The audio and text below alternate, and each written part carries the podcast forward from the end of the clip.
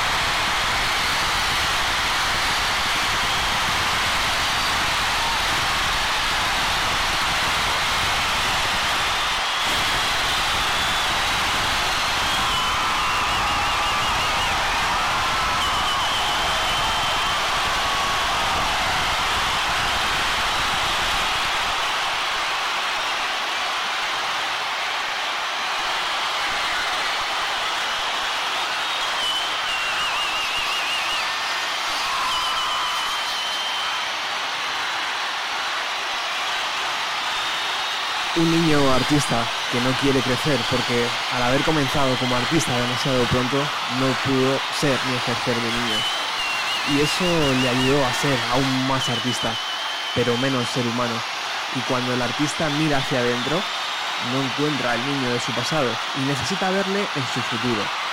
Por eso no quiere crecer en su vida humana, quiere agarrar vestigios de una infancia soñada, pero no vivida quiere vivir en la realidad de los sueños que no pudo vivir cuando era niño y se rodea de animales y ve y vive mil veces las películas de Disney que en su infancia no pudo saborear y se obsesiona con el público infantil.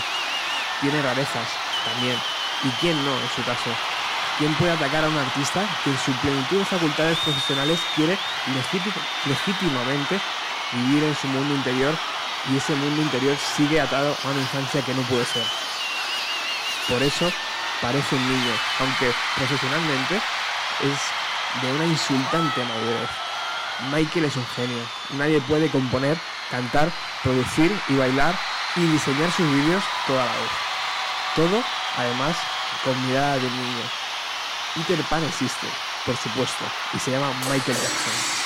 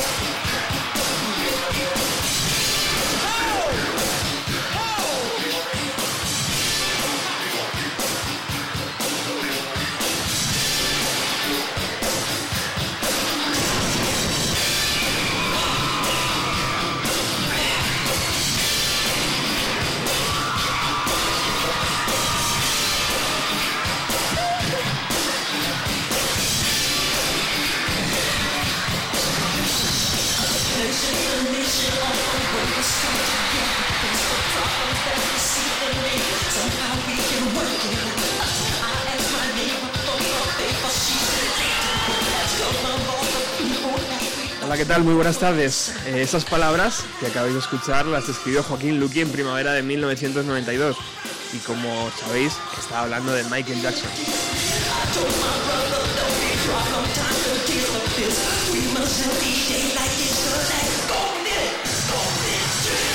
Porque efectivamente hoy dedicamos el programa a la figura de un gran compositor, un gran músico, un gran profesional en esto de la industria de, de divertir a los demás.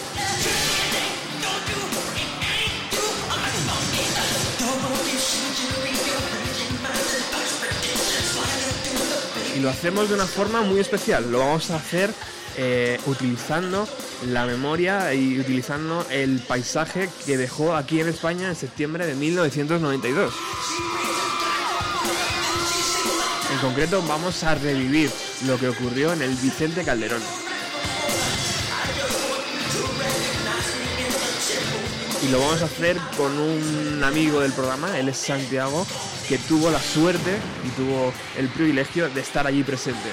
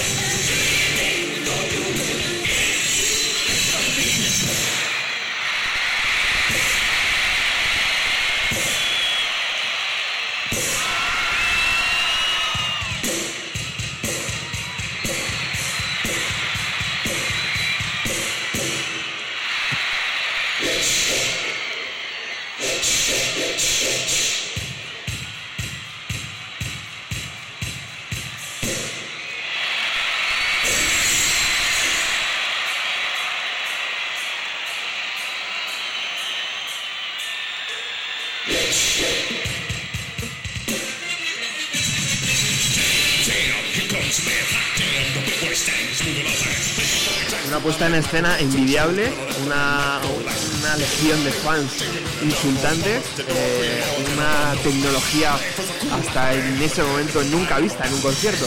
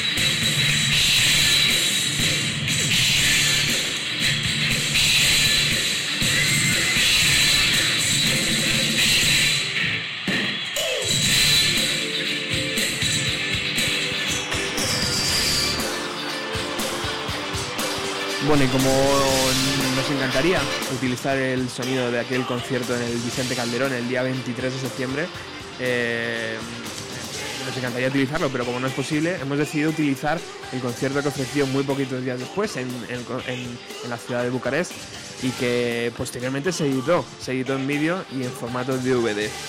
Eh, muy buenas tardes, amigo Santiago. Muy buenas tardes a todos. Oye, muchísimas gracias por estar aquí en el programa, eh, por un poco iniciar este programa, eh, eh, porque siempre hemos estado hablando eh, en el, el universo Michael, ¿no? Sí. Siempre nos has ilustrado. Eres el, seguramente eres el- la persona que más conoce la vida y la carrera de, de Michael Jackson, De mis amigos. por supuesto, y, y- y por eso hoy estoy contento porque nos vas a poder ilustrar a, a todos aquellos que no somos tan iniciados eh, en todo esto.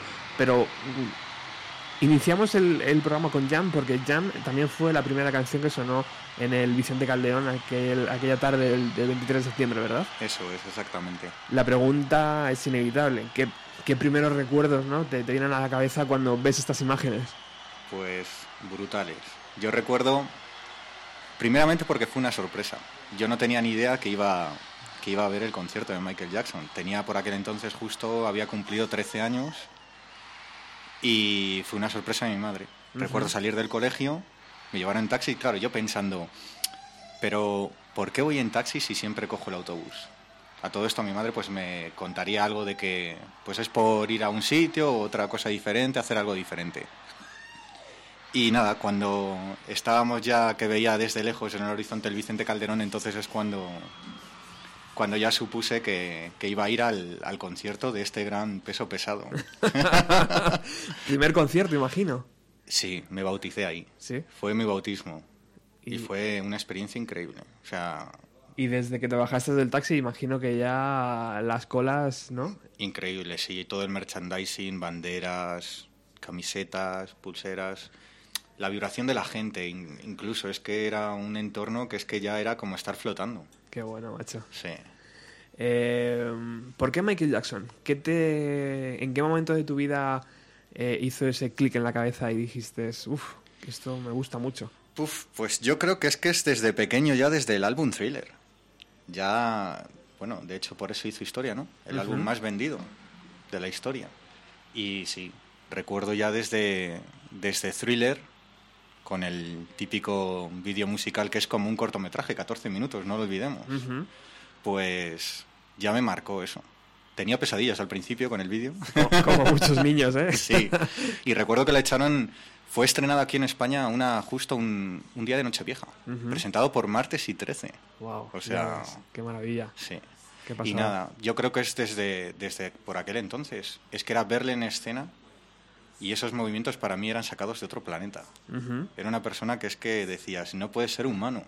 Luego nos vas a poder ilustrar muy bien de, de dónde bebe Michael Jackson, pero sí. vamos a continuar con este concierto. Eh, ahora, si quieres, vamos canción por canción, porque tú te lo has trabajado muy bien. Y esta de Jam, ahora vamos a, a repasarla. Vamos a escuchar esta que va a empezar ahora.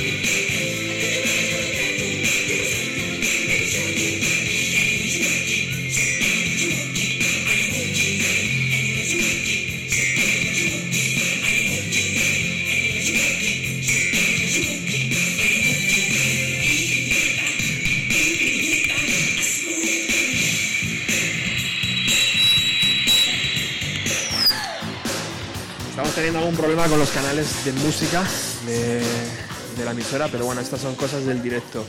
Mientras, Santi, eh, ilústranos un poquito esta canción. Antes me explicabas muchas cosas sobre la letra.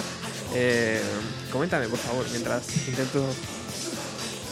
Por ejemplo, Smooth Criminal, que es la que está sonando ahora mismo. eh, esta es en la etapa de Dangerous Tour, pero una anécdota o peculiaridad es que fue más o menos exactamente lo mismo en su anterior gira en Back Tour. Lo hacía de, con el telón de fondo, su sombra proyectada, ¿no? Y haciendo al principio pues una especie de coreografía. Luego se bajaba el, telón de fondo, ¿no? Y entonces ya empezaba la canción. Pero eso cambió a raíz después de, de esta, eh, actu- esta gira, en History Tour, en el History Tour, ya eso cambia. Y lo que comienza al principio es una actuación con unos bailarines de la época de los gangsters, ¿no? hacen una coreografía y eh, posteriormente él sale con una Thompson y hace como unos tiroteos. Y entonces luego ya sí que baja el telón y hace lo mismo, pero eso lo modificó en el History Tour. Pero básicamente el Back Tour y en el Dangerous Tour este es lo mismo. Hace exactamente lo mismo. Estos pasos que estábamos viendo, macho, son impresionantes, ¿no? O sea, cómo, cómo se dobla el cuerpo hacia adelante. De hecho ahora, no sé, creo que lo vamos a ver, sí, ahora un poco más adelante. Porque tenemos suerte, eh, bueno, Santiago y yo estamos eh, viviendo en directo el concierto de, de Bucarest, porque lo tenemos puesto aquí en una de las pantallas de la emisora. Eh, pero, que, o sea, que puesta en escena, tío, ¿no? Es impresionante. Es lo que tenía Michael Jackson. La coreografía, El recuer- aquí- ¿Recuerdas esta canción eh, ahí en el Calderón? sí. Y ahora Sí. vamos a ver una cosa muy, muy especial, que eso no lo incluye en el Back Tour Ajá. y lo incluye ahora, y es el famoso, la, la- la famosa inclinación de 45 grados, que la gente se quedó alucinando de cómo se hace eso, ¿Cómo es posible? ¿Cuál es el truco? porque eso lo hacía en, en el videoclip, pero luego en el Back Tour no lo hizo. Y aquí en el Dangerous Tour ya lo, lo mete. Además, no lo hace solo él, lo hacen todos los bailarines, ¿eh? Sí. Pues eso es unos anclajes que había en el suelo Ajá. y que están en una posición determinada y ellos tienen que ir a ese, en ese momento, tienen que ir ahí a anclarse y luego tiene unos zapatos que él tiene la patente, son especiales para esa inclinación, que daban ese efecto. O sea, tiene que anclarse y a la vez con esos zapatos podía hacer... O sea, que tiene una especie de elástico que tienen, como una, ¿no? Porque el cuerpo, el peso cae hacia adelante. Tenía más tacones, Ah, o tenía una, una base, los zapatos, que le hacían, le hacían más fácil el Ujú. inclinarse esos 45 grados. Qué maravilla. No obstante, tiene que anclarse al suelo. Claro, claro. Para sujetarse.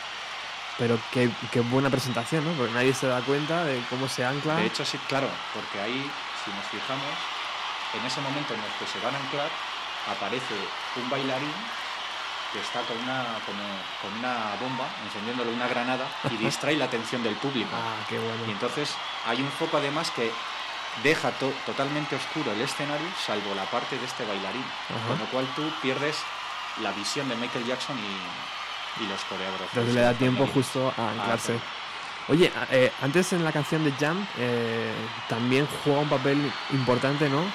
El efecto visual. sí. Y es cuando todo el mundo. Antes me contabas, ¿no? Que en el Calderón Sí. todos pensabais que Michael aparecía por un lado y de repente ¡fum! ¿no? Cuéntame. Sí, había como una especie de sombra, ¿no? Un foco y estaba su figura, más o menos el perfil de su figura con un sombrero. Yo estaba desde la grada, era pequeño, claro. Mi madre no me podía llevar ahí al mogollón, ¿no? Al turrón. Pero recuerdo que estaba en la grada y la gente con, con unos prismáticos allí decían, mirar, mirar. Y todos intentábamos ahí agolparnos para mirar. Y se veía eso, ¿no? La figura proyectada, una sombra. Todo el mundo pensaba que iba a salir de esa zona del escenario cuando salió de inmediatamente del, del suelo. Del el suelo efecto tostadora, que luego lo, lo, lo introdujo él, lo metieron luego muchos artistas luego en sus Que es una máquina que le impulsa ¿no? Sí. hacia arriba y justo se cierra el suelo, ¿no? Cuando Eso él es. está en el aire, Eso, pues cae y. Imagino que hizo lo mismo que aquí, ¿no? lo mismo. Además el sonido de la pantera, hay un sonido de la pantera antes de que el, Es verdad. que lo mete debe ser porque en Dangerous el videoclip de Black or White o sea él se transforma como en una especie de pantera y yo creo que ese sonido lo metió a raíz de eso Qué bueno. Y se queda inmóvil durante unos minutos. sí eso fue espectacular yo me recuerdo que la gente me decía es Michael y yo pensaba es un muñeco no, es, es que no se mueve. tiene que salir de la zona esa que yo te digo digo saldrá luego porque parecía un muñeco ahí una Total- estatua Totalmente quieto, ¿eh? sí. Impresionante. Bueno, continuamos aquí en, en Radio Utopía. Hoy estamos haciendo nuestro, nuestro pequeño homenaje reviviendo la visita de Michael Jackson en uno de sus mejores momentos al, a Madrid, al Vicente Calderón, en 23 de septiembre de 1992. Vamos con uno de esos temas un poquito eh, pastelones, ¿no? Podríamos decir. sí balada una, una baladita, ahí se encienden los mecheros de la peña. Vamos a ver.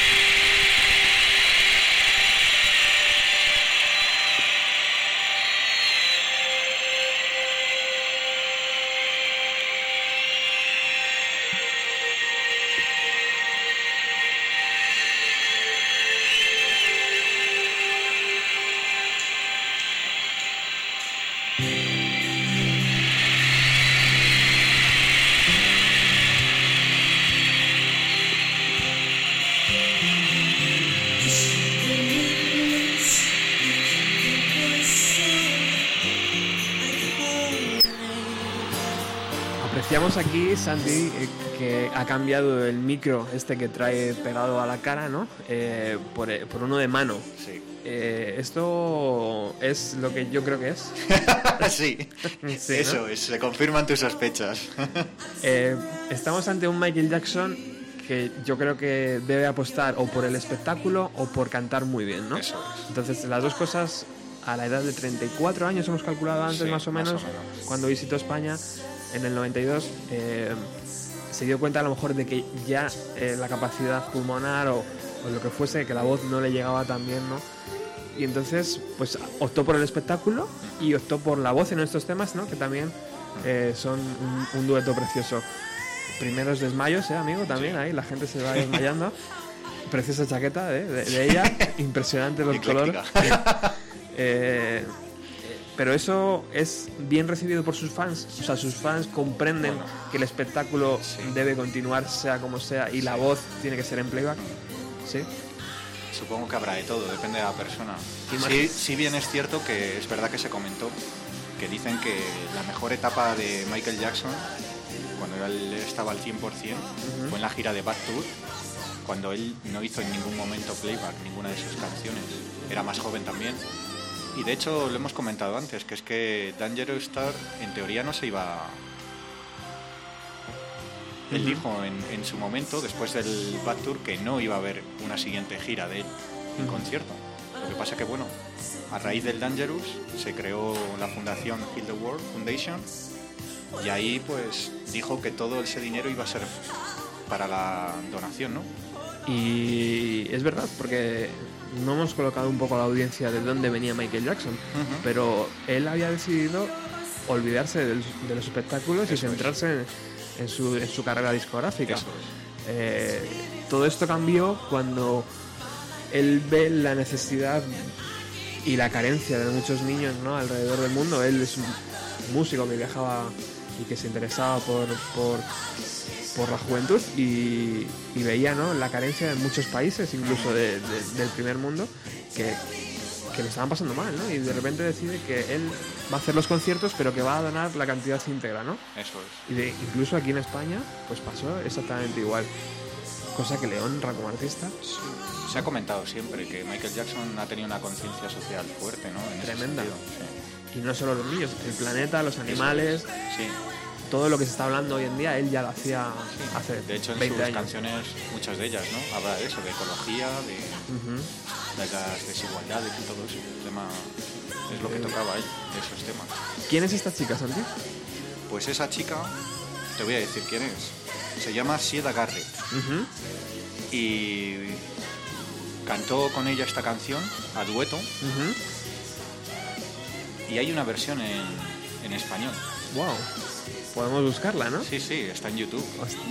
cantada por él y por ella también, Michael Jackson en perfecto español. en perfecto español, a su español, pero sí, no lo hace nada mal. ¿eh? Qué guay. Lo que pasa que en sus giras sí que no, no introducía la versión española, hacía la versión en inglés. ¿Y ella es una cantante famosa de la época o es una amiga de Michael o...? Ha interpretado con ella, porque es cantante y compositora, ella, eh, de hecho, Ajá. lo tengo por aquí apuntado, Ujú. sé que hizo... Ah, mira, precisamente, con, luego ya te lo comentaré cuando, con la canción de cierre, porque esa canción es una de las favoritas de Michael Jackson y no la compuso él, la compuso ella. Él se inspiró en una idea, se lo contó a ella, pero ella es la que hizo la letra. Qué bueno. Ah, O sea que está luego lo de- comentamos. eso.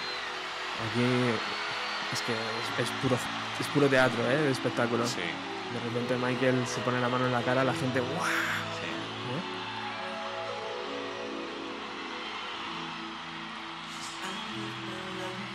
Esta es otra canción, She's. All of My Life. Esta la ha fusionado, ¿verdad? Sí. Y aquí siempre él como que hace que llora. Y fue muy comentado porque había, hay dos etapas ¿no? en, en la gira de Dangerous. La del 92 y luego en el 93. Y su último concierto por Europa fue en Santa Cruz de Tenerife. Y en esta Justo, interpretación... justo un año después, ¿verdad? Justo un de año después, en eso Madrid.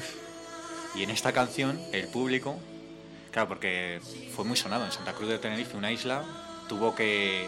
tenían que, que armarla, por así decirlo, ¿no? Ajá. Tenían que, que ver que no eran menos que el resto de países. Y, y claro, al ser una isla, pues decían, joder, no, te- no podemos ser menos que Madrid, aunque somos españoles, pero tenemos que hacer aquí ruido. O Barcelona o en Oviedo, pues como estuvieran tocando. Y resulta que con esta canción, él hay un momento que, pues eso, parte de su actuación es que se pone a llorar y el público le empezó a, a cantar y a ovacionar de ay, ay, ay, canta y no llores. y él como que se quedó un poco... Tremendo, ¿no? Sí, sí, se quedó un poco perdido en ese momento cuando escuchó a la gente. ¿no? Yo no sé si recuerdas, Santi, si en el Calderón ocurrió esto Sí, que está pasando ahora mismo. ¿Sí? En la gira, con esta canción siempre había una chica del público elegida. Bueno, mira cómo le manosea, ¿eh? Sí, sí. Parece... Pero- se, se tiene que zafar un poco, No, ¿eh? pero en este vídeo no es tan malo. Luego hay en otras que le, les tienen que venir los de seguridad para... porque no se quieren ir. Como si fuera, vamos, El anillo, que... el mismísimo Elvis, ¿eh? Sí. Está ahí... ¡Wow! Qué emocionante, ¿no? Para un fan poder estar tan Sí, La cerca. verdad es que esa chica no lo va a olvidar seguramente en su vida. Eso. No se suelta, ¿eh? I love you, I love you. te Sí, sí, ¿eh? sí. Wow. Y, y recuerdas, el, en España también ocurrió, dices, ¿no? O sea, Sí, sí, también esto- pasó lo mismo, espectáculo Claro. puro, ¿no? Es una- un poco de teatrillo ahí también, ¿no? ¿Eh? Suéltame, ¿no? Claro.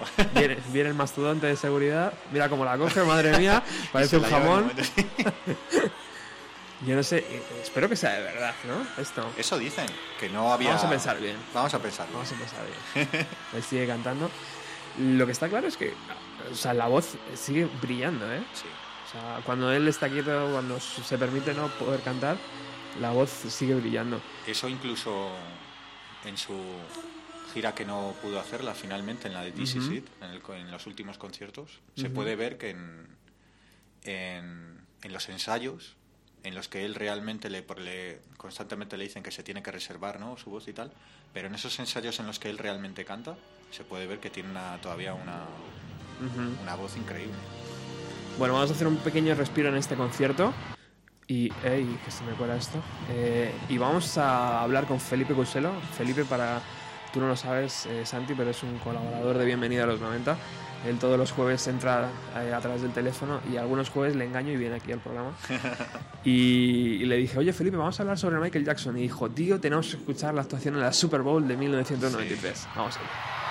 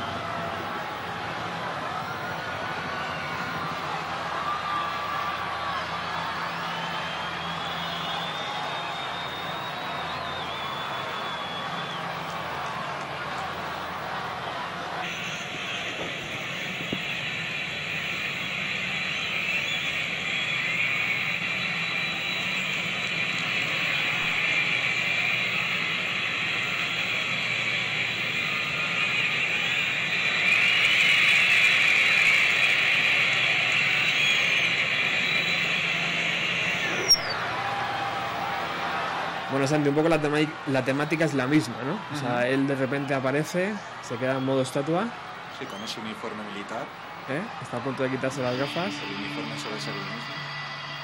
¿Es un uniforme militar, dices? Sí, sí. ¿Son balas las que lleva ahí? O similar, ¿no? Similar. Él siempre ha demostrado afición por los trajes militares ya de, desde hace tiempo. Y era por su influencia con los Beatles, le encantaba Sgt. Pepper. Y de ahí... No tenía mal gusto el chico. Sí, sí. Bueno, así empieza su actuación en la Super Bowl. Muy buenas tardes, Felipe Consuelo. Muy buenas tardes. ¿Qué tal, caballero?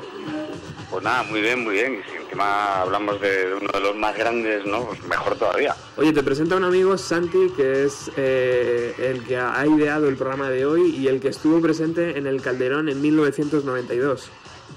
Bueno, Santi, encantado, buenas tardes. Igualmente, encantado, Felipe. Macho, qué suerte de haber Sí. estado... Todo el mundo le envidiamos. Sí, no, no, es que esta es de, la- de las míticas. Está, pues, eh, el que fue a ver a los Beatles cuando estuvieron en España, es. eh, el, que, el que fue a ver a Michael Jackson y muy poquitos más. Sí, señor. Oye, Felipe, también te tengo que felicitar. Acabas de rebasar las mil descargas. Llevas más de mil descargas de tu programa del Primavera Sound. Eh, tío, muchas felicidades. Pero qué coño, felicidades a ti, que, que el programa es tuyo y eres tú el que las has rebasado. ¿Qué narices? Impresionante. Yo voy a colaborar y, y me lo paso, vamos, gracias a mí por incluirme. Impresionante, amigo, impresionante. Vamos con Michael Jackson. Eh, mm, cuando te comenté que íbamos a hablar de, de- de Michael, tú me dijiste, tío, tenemos que poner la estación en la Super Bowl porque fue mítica. Coméntanos, Felipe. Pues mira, básicamente la historia es que si en, en la cultura deportiva norteamericana el evento más gordo que hay es la Super Bowl, pues en la música pop el evento más gordo que ha habido en las últimas décadas y de lejos eh, ha sido Michael Jackson.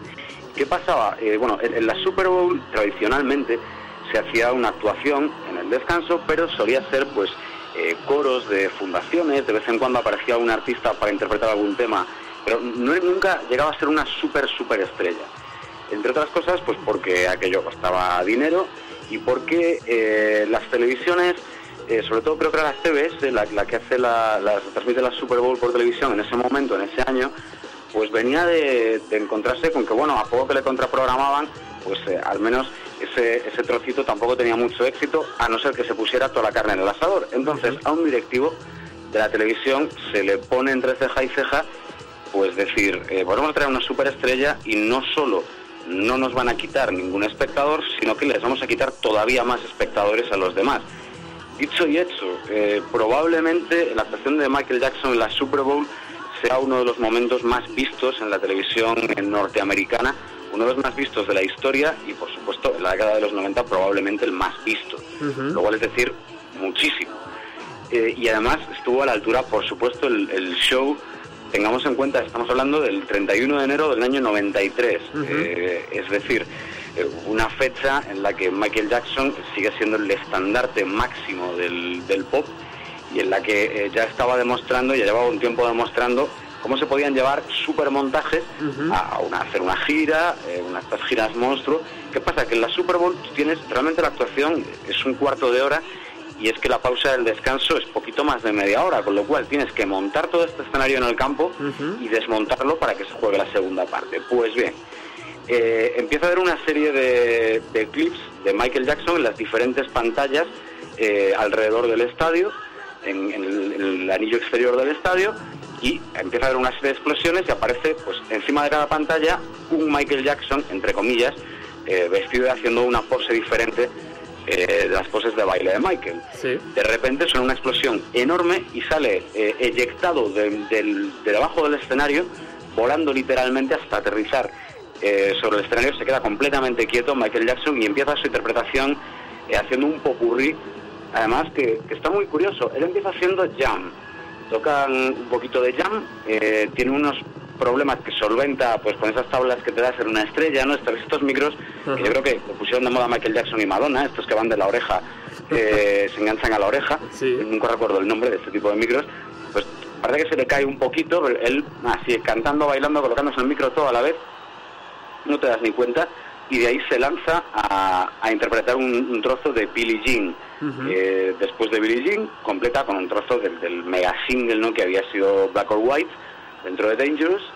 Eh, y luego llega la segunda parte del show, eh, que aparecen eh, con Black or White, se empiezan a desplegar por todo el campo, aparecen una serie de personas desplegando unas pancartas enormes, ¿no? una, una mano de, de raza blanca dándole la mano, una raza negra, eh, dos, en concreto, dos pancartas a los lados del escenario, y de repente aparecen al, al son de We Are the World, pues un coro multirracial, eh, además con trajes típicos vestidos de países de todo el mundo, de más de 3.500 niños. Eh, todo esto, claro, mientras la gente flipa, porque esto yo recomiendo a todo el mundo lo vea, está en YouTube, lo puedes encontrar en YouTube. Eh, y de ahí, para cuando, para cuando ya todos los chicos, todos los niños se juntan en el escenario, eh, Michael Jackson interpreta Heal the World.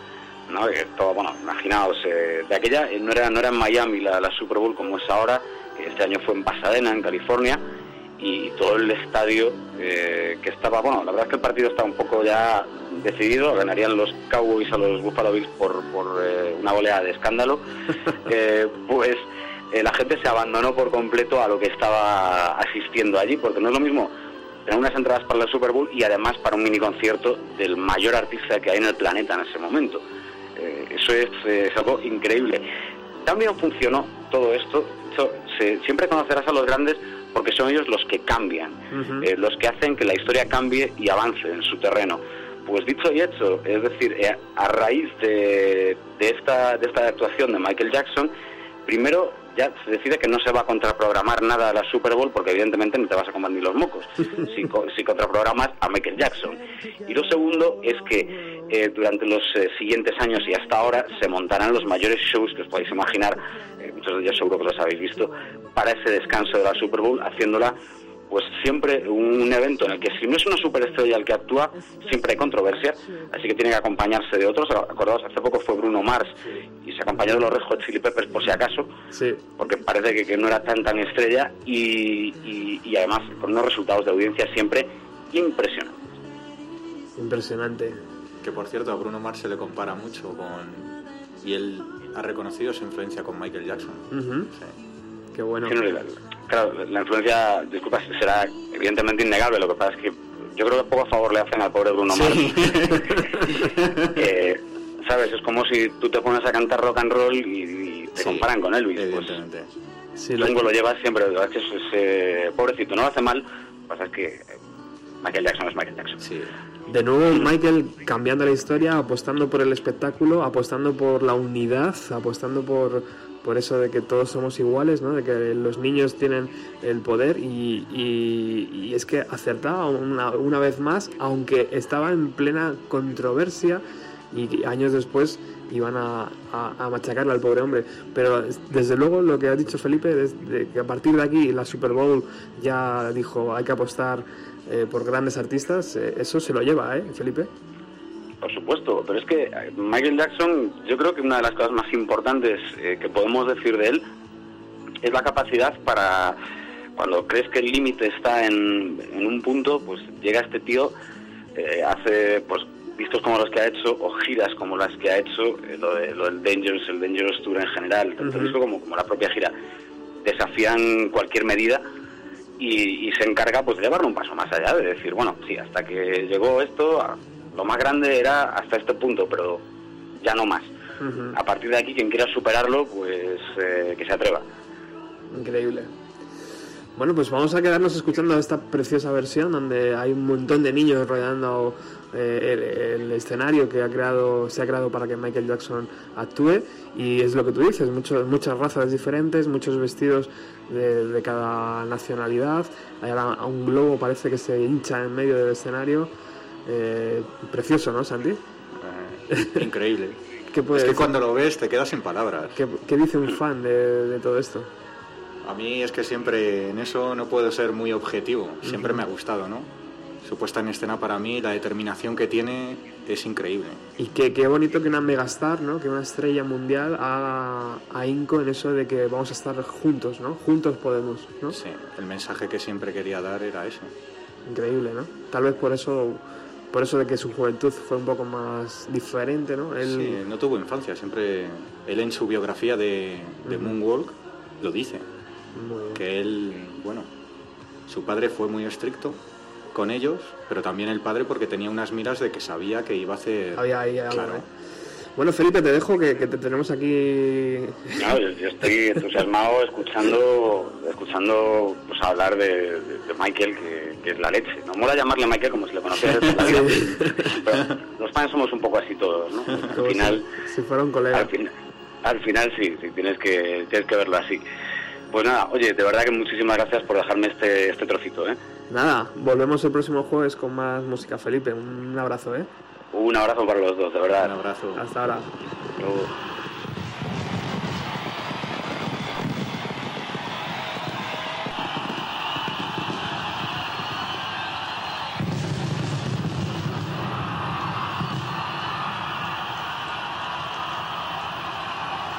Qué bonito el aplauso, ¿eh, Santi?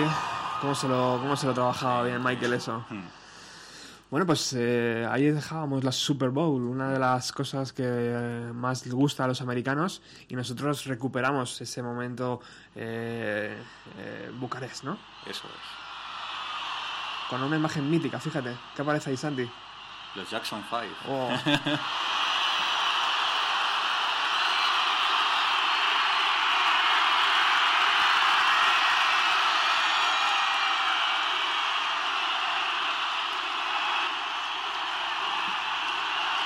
Uno de los focos se ilumina.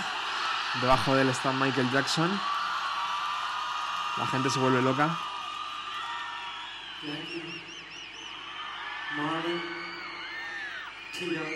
Ahí dice los nombres.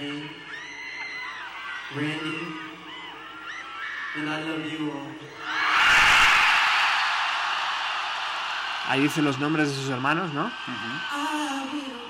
Y ataca una versión de aquel fabuloso grupo.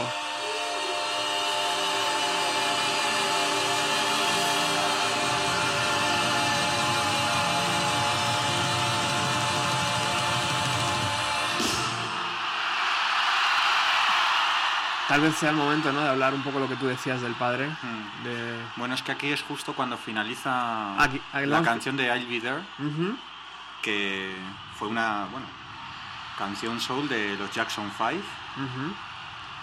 y que es Ah, cuando sí, estaba mira, mira, con es la verdad. Motown. Mm. Ahí ya empieza Uy, cuidado, no lo digas, no lo digas. que lo adivinen. Bueno, ¿y esa canción, eh, Santi? Pues fue un punto, él siempre lo ha afirmado, ¿no? Que para, para él, los Jackson 5, eh, There fue, bueno, single número uno durante bastante tiempo, ¿no? En la lista. Y la historia es que, pues, fue un punto, como digamos, de inflexión y de, y de asentamiento para los Jackson 5, porque demostraron que podían no solo hacer, por aquel entonces, el, el boogie pop que se llamaba en aquella época, ¿no? Y hacían baladas también. I'll Be There fue una balada que, que asentó para los Jackson 5 y demostró al público que ellos también podían hacer baladas. Momento importante de la carrera, ¿no? Sí. Me imagino. Y también un momento importante en la, en la vida personal de Michael, ¿no? Porque mm, lo que me contabas antes de que los granos, ¿no? De que la pubertad, Eso es. de que todo, todo la transformación esta que nos pasa, ¿no? Eh, incluso de gente que iba a verle, ¿no? Cuéntame un poco eso porque me ha sorprendido. Hay gente que, que Sí. iba a verle a casa. Eso en su biografía lo cuenta de Moongol, que por ejemplo, pues es lo que hablábamos, con- antes estaba en Antena Felipe, que coincido con el 100% de lo que ha dicho anteriormente, pues estas, pues Michael Jackson no ha tenido una infancia como la de cualquier otro niño. Él no podía salir a la calle y cuando salía pues era mínimo para jugar en el parque. Él era constantemente trabajar duro pero que realmente él lo dice además, que es que le gustaba, le divertía la música, pero también tenía eso un precio alto, claro, y era que su infancia él no ha podido jugar como los demás niños. Y en, pues imagínate, en la adolescencia, ¿no? Lo que es la pubertad, claro, en aquella época estabas acostumbrado a ver a los Jackson 5 y a Michael Jackson con 9 años, 10 años, ¿no? Cantando, bailando, un chico guapo, negro, y de repente pues pasó a, a la adolescencia y él comenta de que la gente entraba preguntando por él y pasa, él estaba sentado en el salón y pasaban de largo, ¿no? De preguntando, y Jackson, y Michael, Michael. Y, y es que tenía mucha, mucho acné. Él, él lo reconoce, que era una persona con mucho acné y pues en aquella época, claro, te deformas, ¿no? También, estás creciendo. Y no le reconocían. Y él lo llevaba muy mal eso. Dice que en cambio, su hermano, por ejemplo, Germain, que era igual que él, tenía granos y tal, y decía que no, no lo padecía de la misma forma. Es cierto, cada persona es un mundo. Y, pero él sí que se sentía avergonzado y decía que pasaba muchas horas en su cuarto y no quería salir por- para que le viesen, incluso en la familia y tal, no quería. Qué fuerte. Sí. Los comentarios que, que se dicen sobre el padre, imagino que son todos más o menos verdad, ¿no? O sea, un padre que quería hacer caja, que quería hacer negocio y que intentaba llevar al máximo, ¿no? Eh, el, el producto que tenía en las manos, ¿no? Lo que pasa que, sí, Michael Jackson siempre ha dicho que ha sido, no solo con él, sino con en general con, con toda su familia, ha sido muy distante. Ha sido un padre, pues eso, trabajaba en la fundición, el padre, y cuando vio que, porque él era, él tocaba en un grupo anteriormente, a dedicarse a los Jackson, a sus hijos, él tocaba en un grupo, y los hijos, claro, él ensayaba en el salón, ¿no? Los hijos desde pequeños mamaron eso, ¿no? Entonces le veían tocar y él tenía, él lo cuenta, tenía una guitarra, ¿no? El padre tocaba la guitarra y lo tenía guardado en un armario y los, los hijos de vez en cuando pasaban allí de pequeños, cogían la guitarra y tocaban, hasta que un día se rompió una de las cuerdas. Entonces, bueno, pues Pro- el padre, el padre, claro, el padre lo supo, ¿no? Pero en vez de recriminarle a, creo que fue al mayor, le digo, le dijo que, que cogiese la guitarra y que tocase, que le enseñara lo que sabía que hacer. Y ahí empezó a tocar y el padre se empezó a plantear de que... Entonces al principio eran los hermanos mayores. La madre fue la que vio que Michael Jackson pues era siempre muy bailarín, inquieto, ¿no? Y que cantaba y se lo dijo al padre y le incluyeron después en el grupo y ya es como fue la evolución del, del grupo y fue primero nada, tocaban en lo que era en el barrio y fue creciendo por el padre como tenía ese grupo Pero imagino que ninguno el- de los eh, cuatro hermanos eh, que, que- que restaban ahí tenían eh, la calidad, ¿no? Para sí, cantar no, imposible. ¿no? O sea, porque si no se hubieran dedicado todos a la música, y yo De creo hecho, que él, eh, solo el él, que ha ¿no? destacado ha sido él. Claro. Que Bueno. con los Jackson 5 no lo hacían mal, ¿eh? Pero él, hubo un momento, Michael Jackson se veía que tenía un potencial mucho más mayor que el resto. Tenía que, que orientarse y tirar hacia otro, otra dirección. Ahora sí, el, el momento Jackson 5 en, en la vida de Michael es, es- Yo creo que es un bonito recuerdo para él porque lo incluye en sus conciertos, ¿no? Incluye un par de temas y, y la gente se vuelve loca. Pero tan, tan, tan loca como con esta chaqueta que se acaba de poner Sí. y que vamos a escuchar.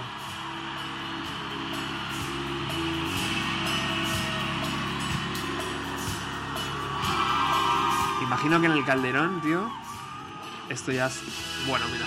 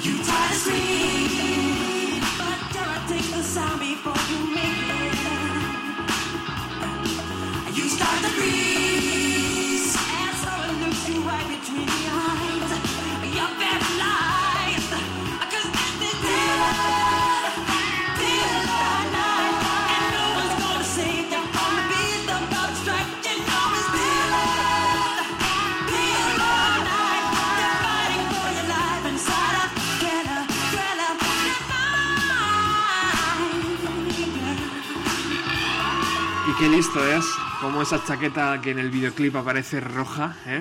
y, y que aquí la ha cambiado por el color amarillo para que se vea visible, ¿no? Desde cualquier punto del escenario, eh, de- de- de- desde cualquier punto de, de- de donde está el público se vea la chaqueta, ¿no? Que es tan famosa y que yo creo que, que tú persigues, ¿no? A día de hoy todavía, todavía estás hecho, detrás de ella. sí. De hecho, no hay. Él puso un copyright a la, a la chaqueta cuando hizo el videoclip thriller y no dejó que, que hubiese copias de ella. De hecho, se subastó, no sé por cuánto se vendió, y la sacó para uno de los conciertos en Japón. Creo, no sé si es en Tokio, ahí ya me pillas. No sé si era Tokio o Osaka, pero la sacó con unas luces y fue la única vez que la sacó ahí y luego se subastó, porque era la única, no quería que, fue, que hubiese más. Muy bien. Bueno, si, si el espectáculo del, del, del vídeo es increíble, ya aquí en el escenario es hecha en el resto, ¿eh? O sea, aquí los zombies aparecen en escena, unos láseres por encima de sus cabezas, ¿eh? unas tumbas eh, justo al fondo del escenario tapando a los músicos. Pero mira, fíjate. Puro espectáculo. Mira cómo bailan. Mira las, las caderas cómo se mueven. Recuérdanos un poco cómo, cómo viviste esto ahí en el Calderón, Santi. Uf, moviéndome. Había un poquito de miedo. Yo ¿verdad que- estaba en una pompa, sinceramente. Era con 13 años, pues imagínate. Que había ido de allí por sorpresa, que ni me lo imaginaba ni nada. Oh, Aparecí allí y era un sueño para mí. Hecho realidad, claro. qué bueno. La puesta en escena, im- imagino que igual que estamos viendo, Sí, ¿no? sí. Misma chaqueta. Los, Los los zombies, ahora salen los esqueletos, también eso fue increíble. Que, que es precioso, ¿no? Que en verdad es un hombre que va vestido de negro, que va manejando Bajando. dos o tres esqueletos, ¿no? Efectivamente.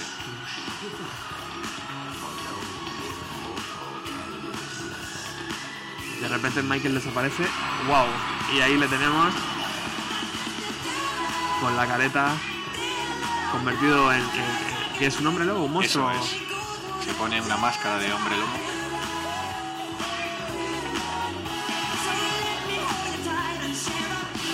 Sabemos que es él por los movimientos, ¿eh? Eso es. No por otra cosa ya. De hecho, luego aquí hay un juego de ilusión en el que se le van a, le van a meter ahora en una tumba. Y ahí ahora es cuando dan el cambiazo. Ajá. Él ya se cambia antes de eso para aparecer eh, en la siguiente actuación Ajá. de repente. Le gustaba jugar con eso. Una de las canciones eh, que, mm, por no decir la canción, ¿no? que, le, que le colocó en el número uno, en el, que le colocó en los en los en, en las casas de muchos espectadores, de muchos niños, ¿no? que, que como tú se emocionaban al verlo y de repente eh, Michael Jackson entró en sus vidas de la mejor forma posible, ¿no? que es haciendo espectáculo que, que a los niños nos quedábamos con la boca abierta, nos daba un poco de miedo, un poco de, re- Sí. de cosita, pero no podíamos dejar de verlo, ¿no? Increíble. Era tan bien hecho todo. Es que hablar de thriller sería un programa especial solo Es- para ello. efectivamente, lo haremos, lo haremos. Aquí está el momento donde la gente grita porque se llevan a Michael. Pues aquí ya han hecho el cambiazo. Él ya se está cambiando para la siguiente canción. Pero la magia sigue sobre el escenario. Con unos zombies multicolor. Y él supuestamente en el ataúd, que es un doble, claro. Y qué bien hecho está, ¿eh? Sí. Antes me decías que la producción eh, les exigía llevar dos aviones, ¿no? Eh, para mover todo lo que era el 2.747, escenario. sí. O sea, dos pedazos de aviones que imagino que, que, claro. Bueno, es que no se puede hablar con esto. Mira lo que esto es un no parar. Wow.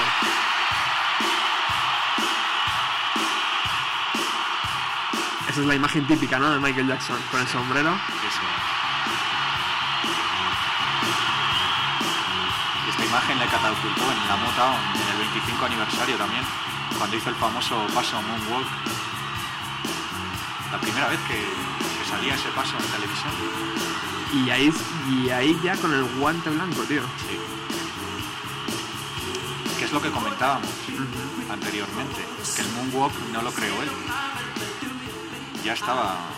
Eso es un, también... Por lo menos él fue sincero, ¿no? Y dijo, no, eso no. es, nunca lo... Él nunca él no se adjudicó el, el crear ese paso. Él simplemente lo hizo perfecto. Eso es. Sí, sí, es lo que tenía Michael Jackson, que era muy perfeccionista. Con la gente con la que trabajó, Quincy Jones, eh, gente de- del staff de músicos eh, que llevaba, amigos, personas, siempre lo decían. El que trabajó, trabajase con él decía lo mismo, que era la perfección al máximo. A tope, ¿no? Hombre, se ve la puesta en el escenario y quieras que no, hay que tener una forma física eh, buena para poder estar aguantando esas dos horas de movimiento.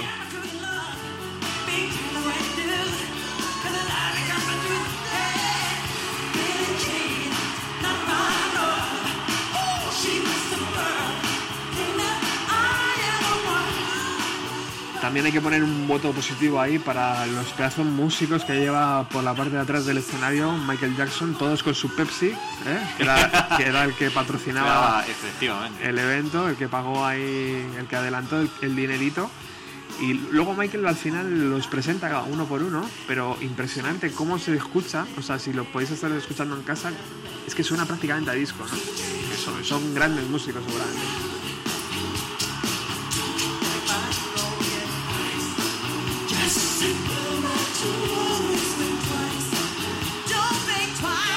¿Cuántas veces, Santi, has estado delante del espejo haciendo esto?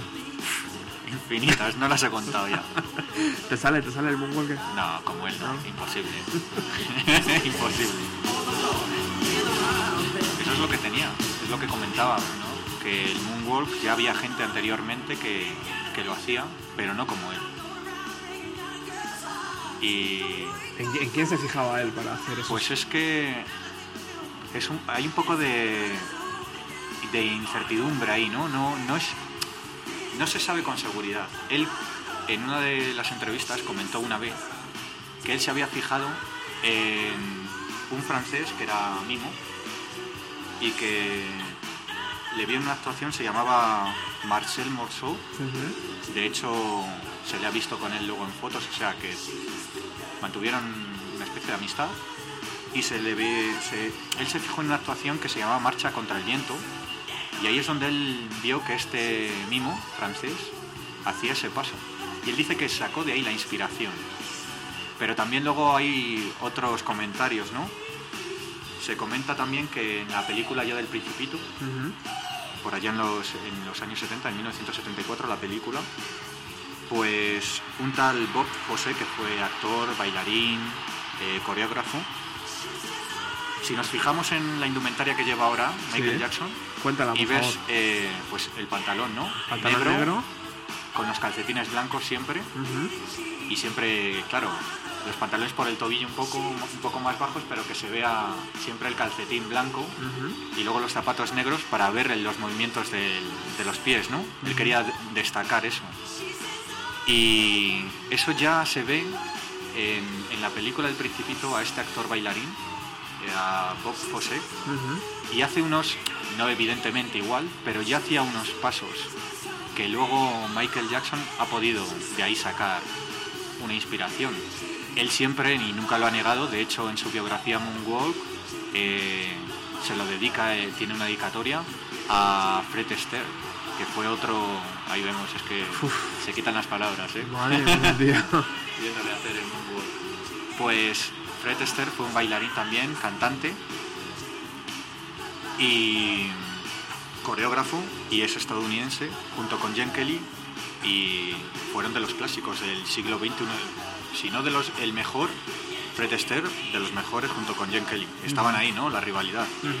Y Y Michael, Michael Jackson dijo una vez que siempre él había visto buenos cantantes y buenos bailarines, pero los dos a la vez no lo había visto.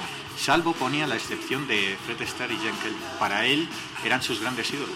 Y también James Brown, lógicamente. Hay muchos pasos que ves de, y él lo cuenta también cuando era pequeño, que se ponía delante del televisor intentando ver a James Brown los movimientos para luego él copiarlos. Lo que pasa que él, pues eso, llegó luego a un nivel mayor, ¿no? Es lo que contaba Felipe, que él siempre, Michael Jackson, quería llegar a un nivel máximo, superior a todo lo de antes visto, y lo conseguía. La cuestión es que lo conseguía. Impresionante. ¿Y cómo se hace el moonwalk? O sea, ¿qué tienes que hacer con los pies, tío, para hacer eso? Pues eso todavía estoy yo intentando averiguar. Hay, hay tutoriales. Sí, sí, hay tutoriales ya por la red, pero Complicado, ¿no? como él es muy difícil, sí.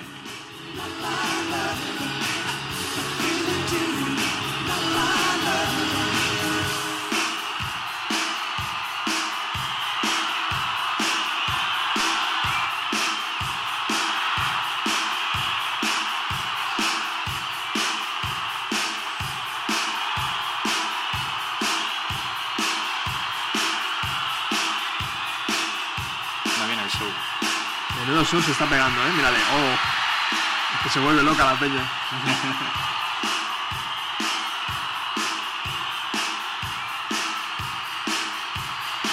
¿Ves esos pasos de claqué? Eso es influencia de lo que hablábamos antes. Imaginaros un estadio lleno, ¿eh? hasta la bandera, un escenario donde únicamente se ve la figura de Michael Jackson iluminada. Eso es lo que está pasando ahora mismo. Que parecía de otro planeta. Es que flota en el escenario cuando ves sus movimientos. Parece que flota. El hombre en la luna, ¿no? Por Son- eso viene a decirse. Son horas y horas, ¿no? Sí.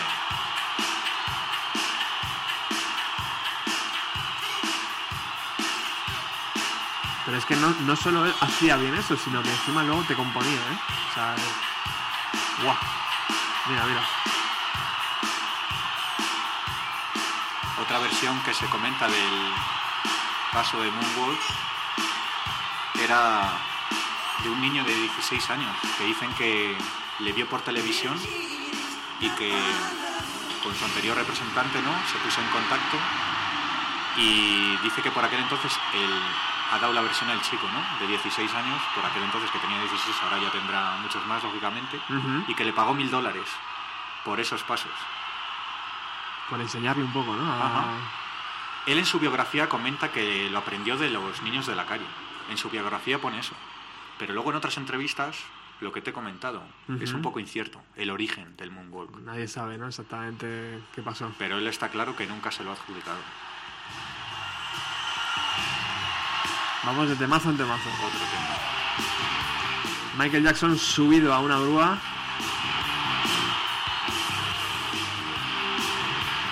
Está, está en buena forma porque está prácticamente colgando sobre las primeras filas. Imagino que en el Calderón, misma escena, ¿no? La misma escena. Lleva como una especie de capa que va flotando. Imagino que hay unos ventiladores que lo impulsan abajo. Es lo que hablábamos fuera del programa antes. Y era en cuanto a los conciertos. Claro, la gente dice, con todo lo que ha sido Michael Jackson y que solo vídeos oficiales de, de conciertos, está este de Bucarest y luego está en el Back Tour, la gira que hizo, el de Yokohama en Japón. Se comenta que es que él no, no quería que hubiesen más vídeos de él para dar la sorpresa, ¿no? Cuando llegaras al concierto. Porque es que es puro entretenimiento, era un showman. Si tú ya veías los conciertos ya ibas con una imagen predefinida, ¿no? Preestablecida.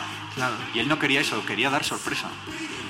Y Santi, ¿tú crees que en, en esta gira que estaba preparando justo cuando le pilló la, eh, la muerte, eh, hubiera hecho algo también así?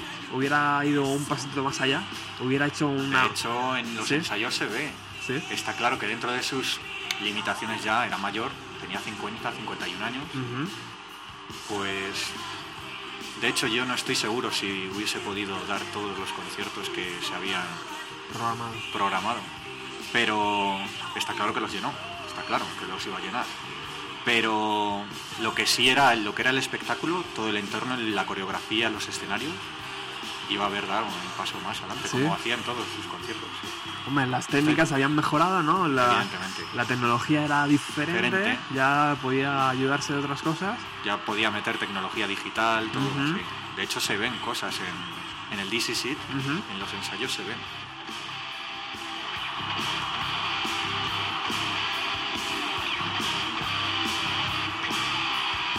Aquí cambio de chaqueta, uy, y de repente sale por ahí la guitarrista. Eso es.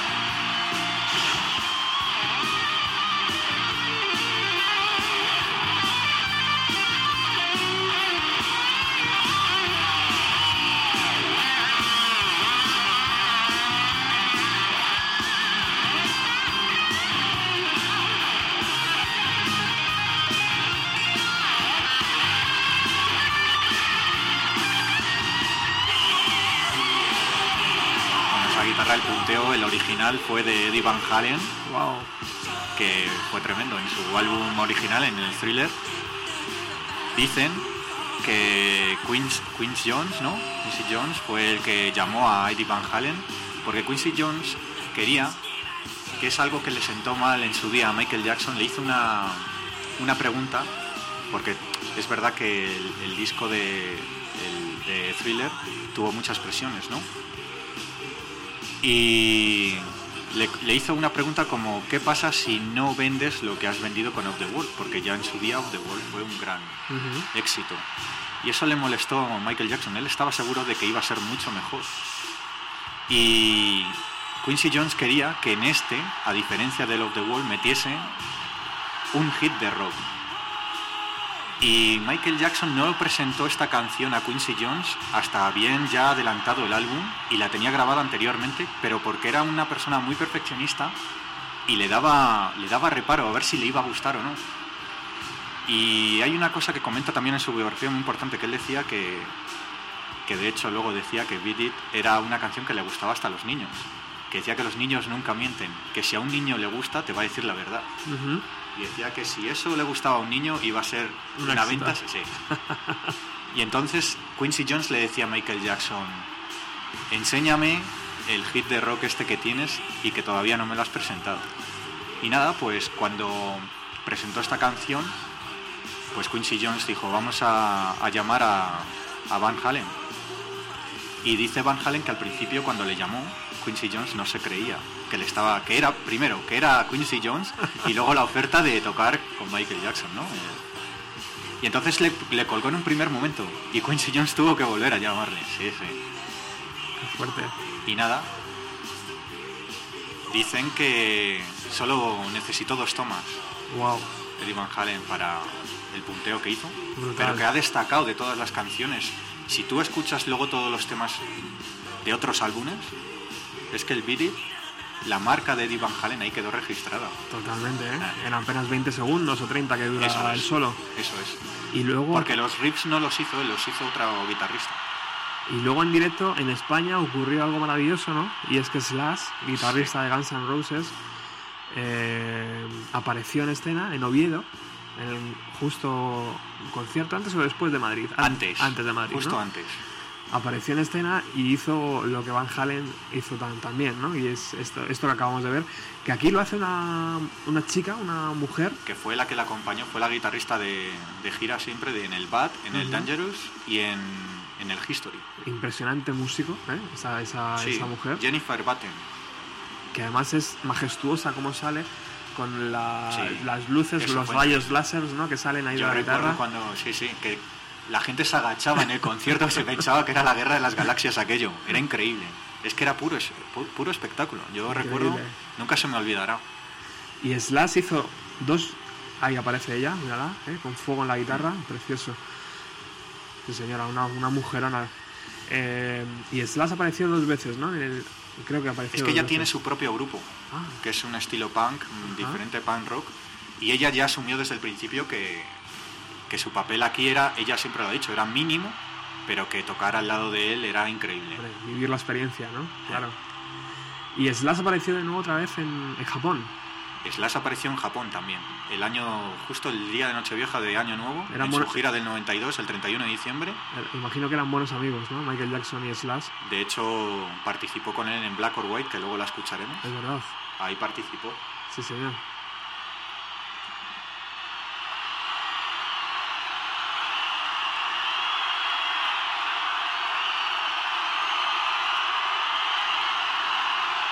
Bueno, sintonizas el 107.3 de la FM, estás escuchando Bienvenido a los 90, que se emite todos los jueves de 6 y media a 8 de la tarde en el 107.3, como bien he dicho, o www.radioutopia.es si nos sigues a través de internet.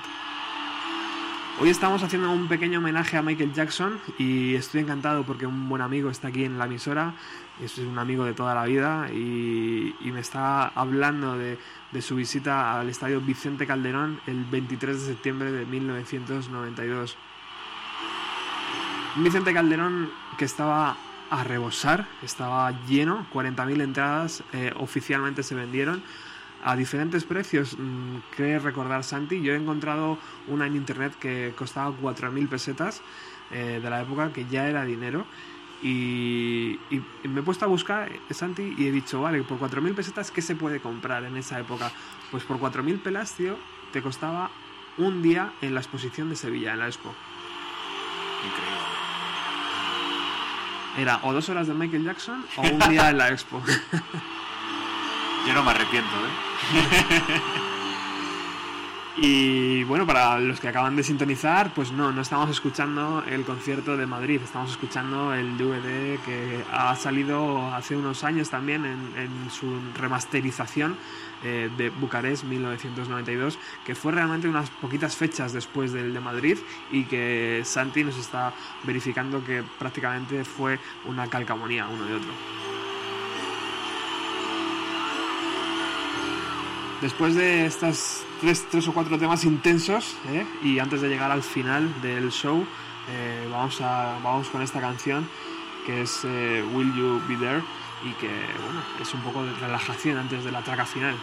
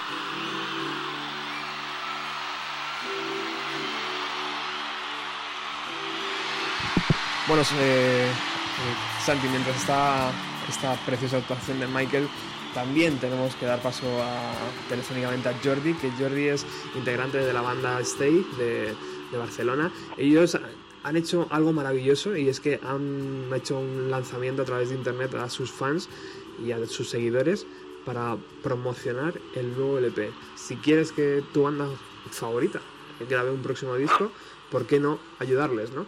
Y esto es lo que han hecho ellos con tan buena... Muy buenas tardes, Jordi, con tan buena fortuna de que a 10 días del... 10 días creo que son, de- de- del cierre... eh, ¿Qué tal, Roberto? habéis, ¿Qué tal? habéis superado. Muchas felicidades, caballero. Gracias, Roberto. Gracias. Sí, estamos, estamos contentos. Sí, sí. Queda, queda una semana aún y bueno, a ver, a ver qué, qué podemos eh, pillar de más. A ver, a ver. Joder, ha sido maravilloso como esos últimos días estaban ahí, estaban, "Ay, que sí, que no, que sí. Y al final eh, vais a superar Sí. esos, ese, esas 5.500 creo que eran, ¿verdad? Sí, sí, sí. sí estás, eh, al principio realmente se te hace una montaña y dudas mucho y tal, pero bueno, mm, poco a poco pues la gente ha ido respondiendo. Yo animo a toda la gente que quiera también para hacer un proyecto de ese tipo, pues que es una forma bastante bastante agradecida también de trabajar, ¿sabes? Y ahora lo que queda es que Owen Morris coja el avión. Owen Morris, que para todos los que estén escuchando eh, por primera vez eh, a Jordi o, o el programa, es el productor de Oasis, el que produjo eh, los tres primeros LPs de Oasis y junto con otras muchísimas bandas como son The Verve o otros nombres grandes ilustres de, de- de la década de los años 90 y, solo queda eso, ¿no, Jordi? Que, que se coja el avión y que, y que, se- y- y os metáis en el estudio un mesecito, creo que era.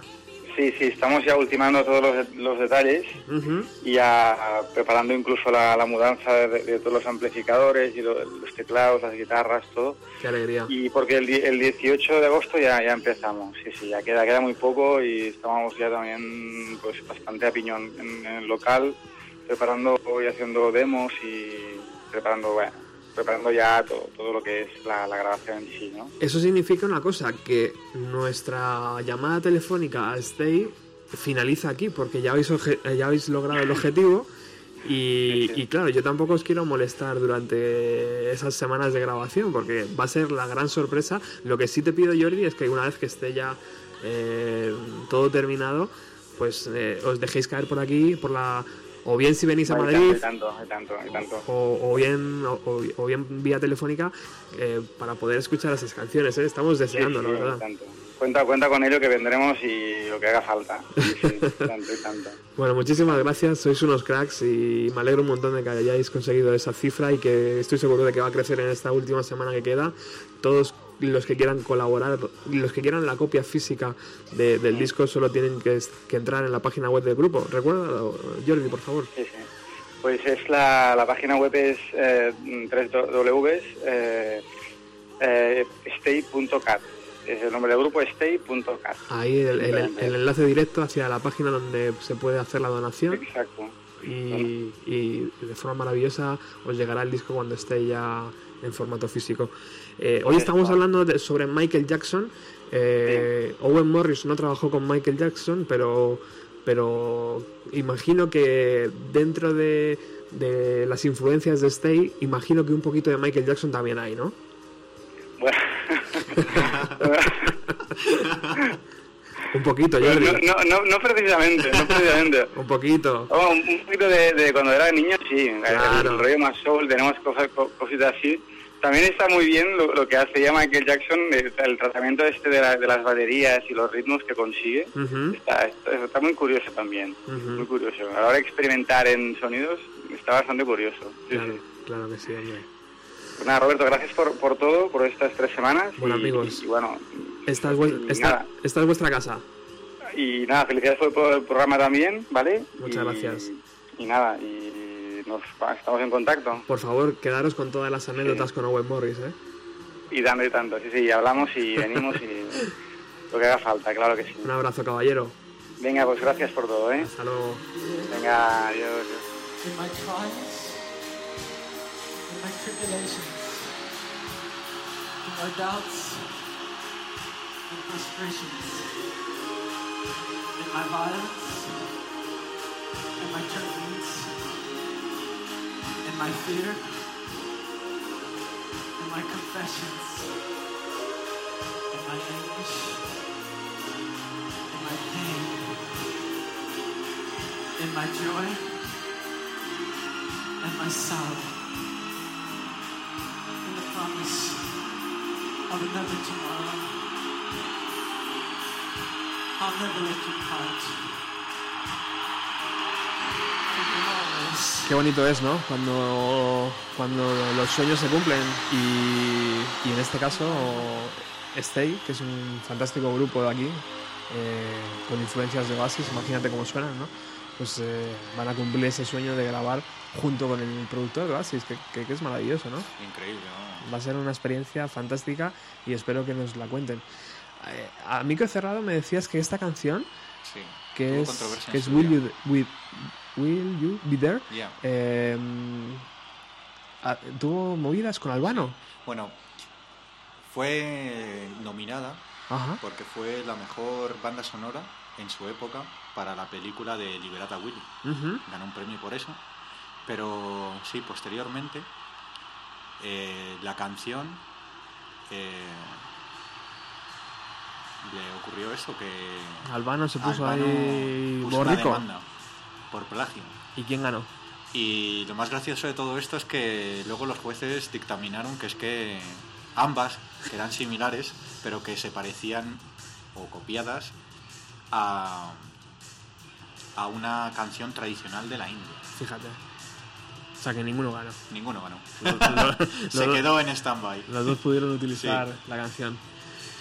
Estamos llegando al final del el programa y al final del concierto de Michael Jackson en Bucarest, 1992, unos días después de, de su, de su realización aquí en Madrid, en el, en el Vicente Calderón.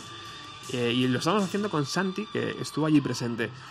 Estamos viendo lo que es en las pantallas del estadio eh, a un joven a un joven Macaulay Culkin ¿eh?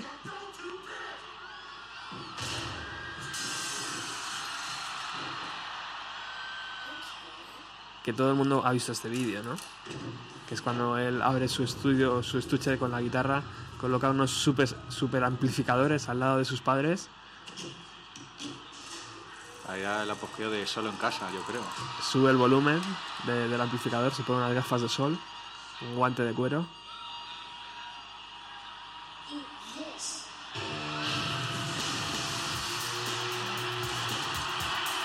Y justo cuando da el acorde, saltan los músicos al escenario. Es lo que hablábamos antes, que esta canción es donde colabora Slash. Slash.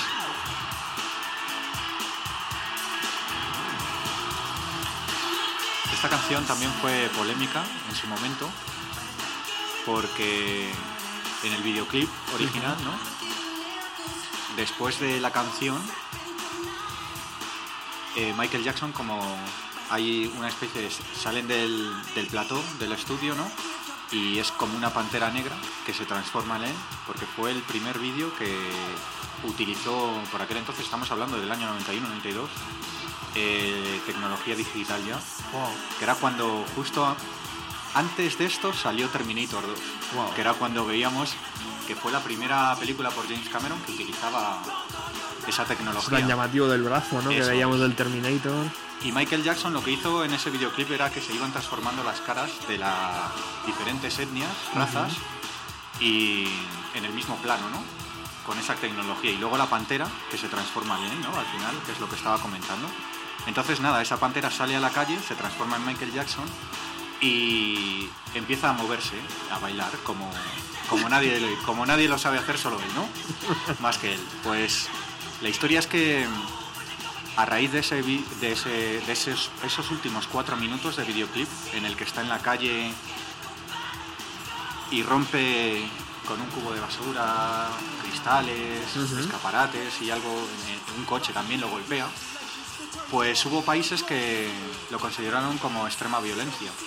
No supieron captar el mensaje que él quiso decir, que es a raíz de la canción, ¿no? Es la, la letra quiere decir, pues eso, ¿no? De multicultural, ¿no? Diversidad de culturas, en contra del racismo y la intolerancia y la violencia, pero no supieron captar eso. Entonces hubo ciertos países que, que esa parte la quisieron suprimir y el videoclip en, en YouTube, si lo buscas, no salen esos cuatro últimos. Tienes que poner versión extendida. Oh. Si tú pones Black or White videoclip de Michael Jackson, solo te va a aparecer el videoclip hasta ese punto. Los últimos cuatro minutos del videoclip lo censura. Y ese fue uno de los motivos y otro motivo fue por sus movimientos que en unos en países, en algunos países ya se ha comentado y no pudo ir a hacer giras por sus movimientos obscenos, ¿no? En el que él mete, se mete la mano en el, Ujú. se toca Ujú. sus partes, ¿no? Pues eso también fue muy polémico y por esas dos razones Pero- censuraron. Yo ese movimiento nunca lo he entendido, nunca lo he entendido como algo obsceno, ¿no? O sea, como Ya, pero lo veía más como algo artístico, ¿no? Claro. Es el problema de las religiones, culturas, que no todo el mundo lo ve de una forma. Y sumamente respetable en cada... Sí, por supuesto. Pero bueno, que tuvo eso. Wow. Siempre, Michael Jackson siempre ha marcado Y utilizando, diferencia. utilizando tecnología para un videoclip, eh, que imagino que en el momento eso era dinero, ¿eh? Sí. Para, para utilizarlo, claro. Que por cierto, el videoclip fue producido también, dirigido por John Landis, el mismo que hizo eh, el videoclip de Thriller. Fue el mismo otra vez. Le volvió a llamar y volvieron a colaborar juntos. Qué bueno. Que John Landis, bueno, me imagino que la gente, si no lo decimos aquí, fue el director de la película en aquel entonces, que ahora es como un mito, ¿no? Ha pasado esa película de un hombre lobo americano en, Sí, señor. en Londres. Pues esa película a Michael Jackson le fascinaba desde siempre. Y él quería transformarse, lo dijo siempre.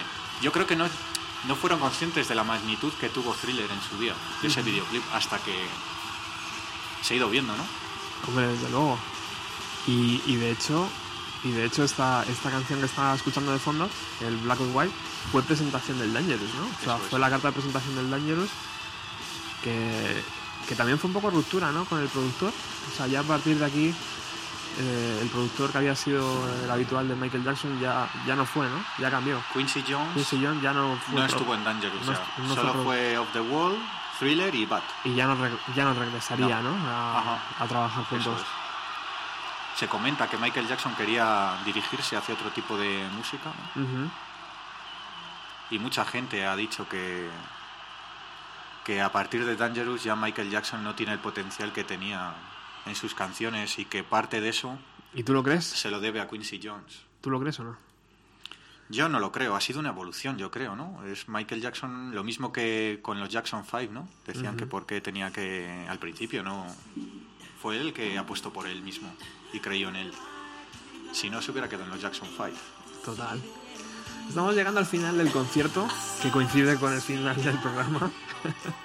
Ahora está Alex eh, de Ruta 130, que ya está preparado por ahí. Y, y lo hacemos de una forma que a Michael le gustaba mucho, ¿no? Con una de sus canciones favoritas.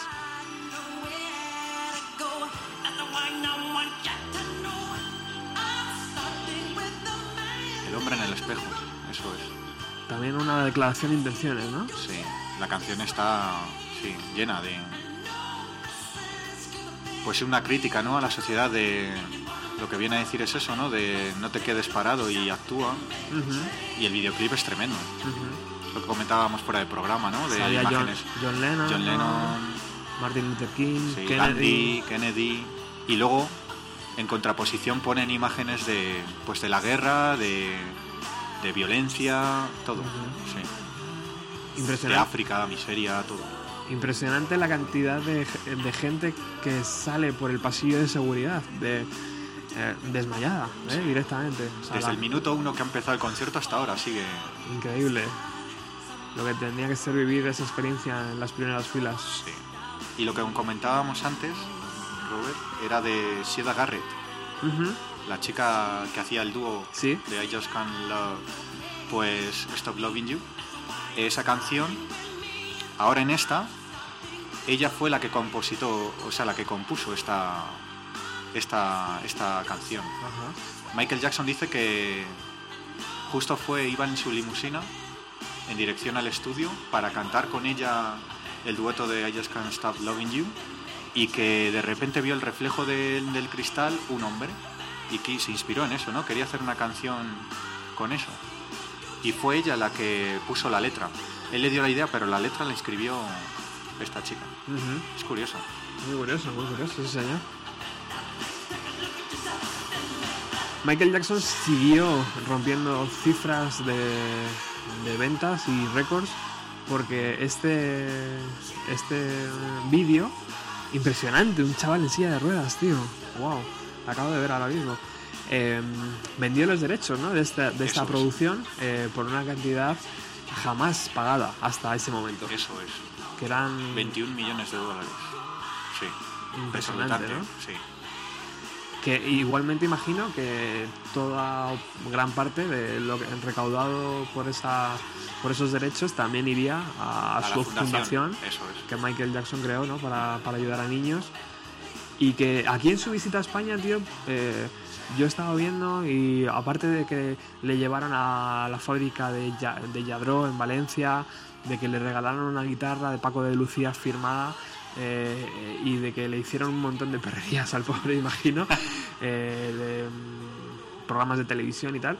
eh, aquí también sale con un cheque entregándolo a una fundación española, o sea que también iba país por país dando dinero a fundaciones locales, ¿no? No solo to- todo iba a la suya. Ajá. Sí. Bueno, y de aquí del final de concierto, Santi, ¿qué, qué me puedes destacar?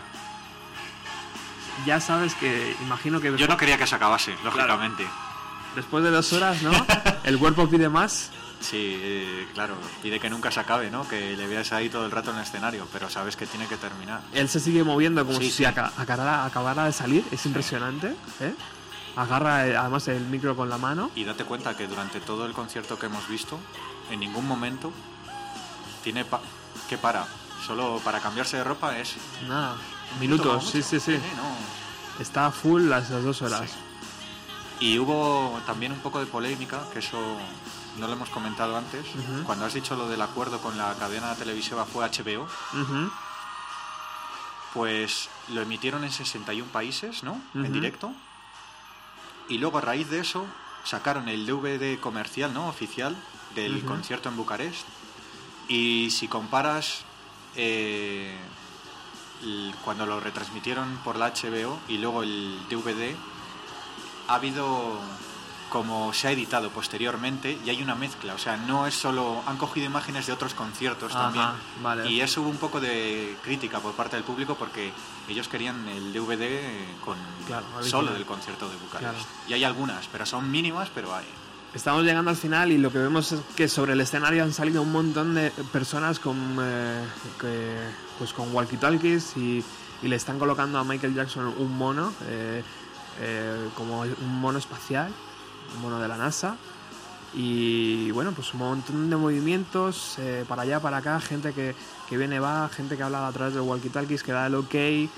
Eh, y, que, y que- que algo va, va a pasar, ¿no? Algo, algo parece que va a pasar. Yo recuerdo que en ese momento, claro, le veo que se pone como un traje de piloto, ¿no? De, Ujú, sí, de sí. coche, de Fórmula 1, algo Sí. así.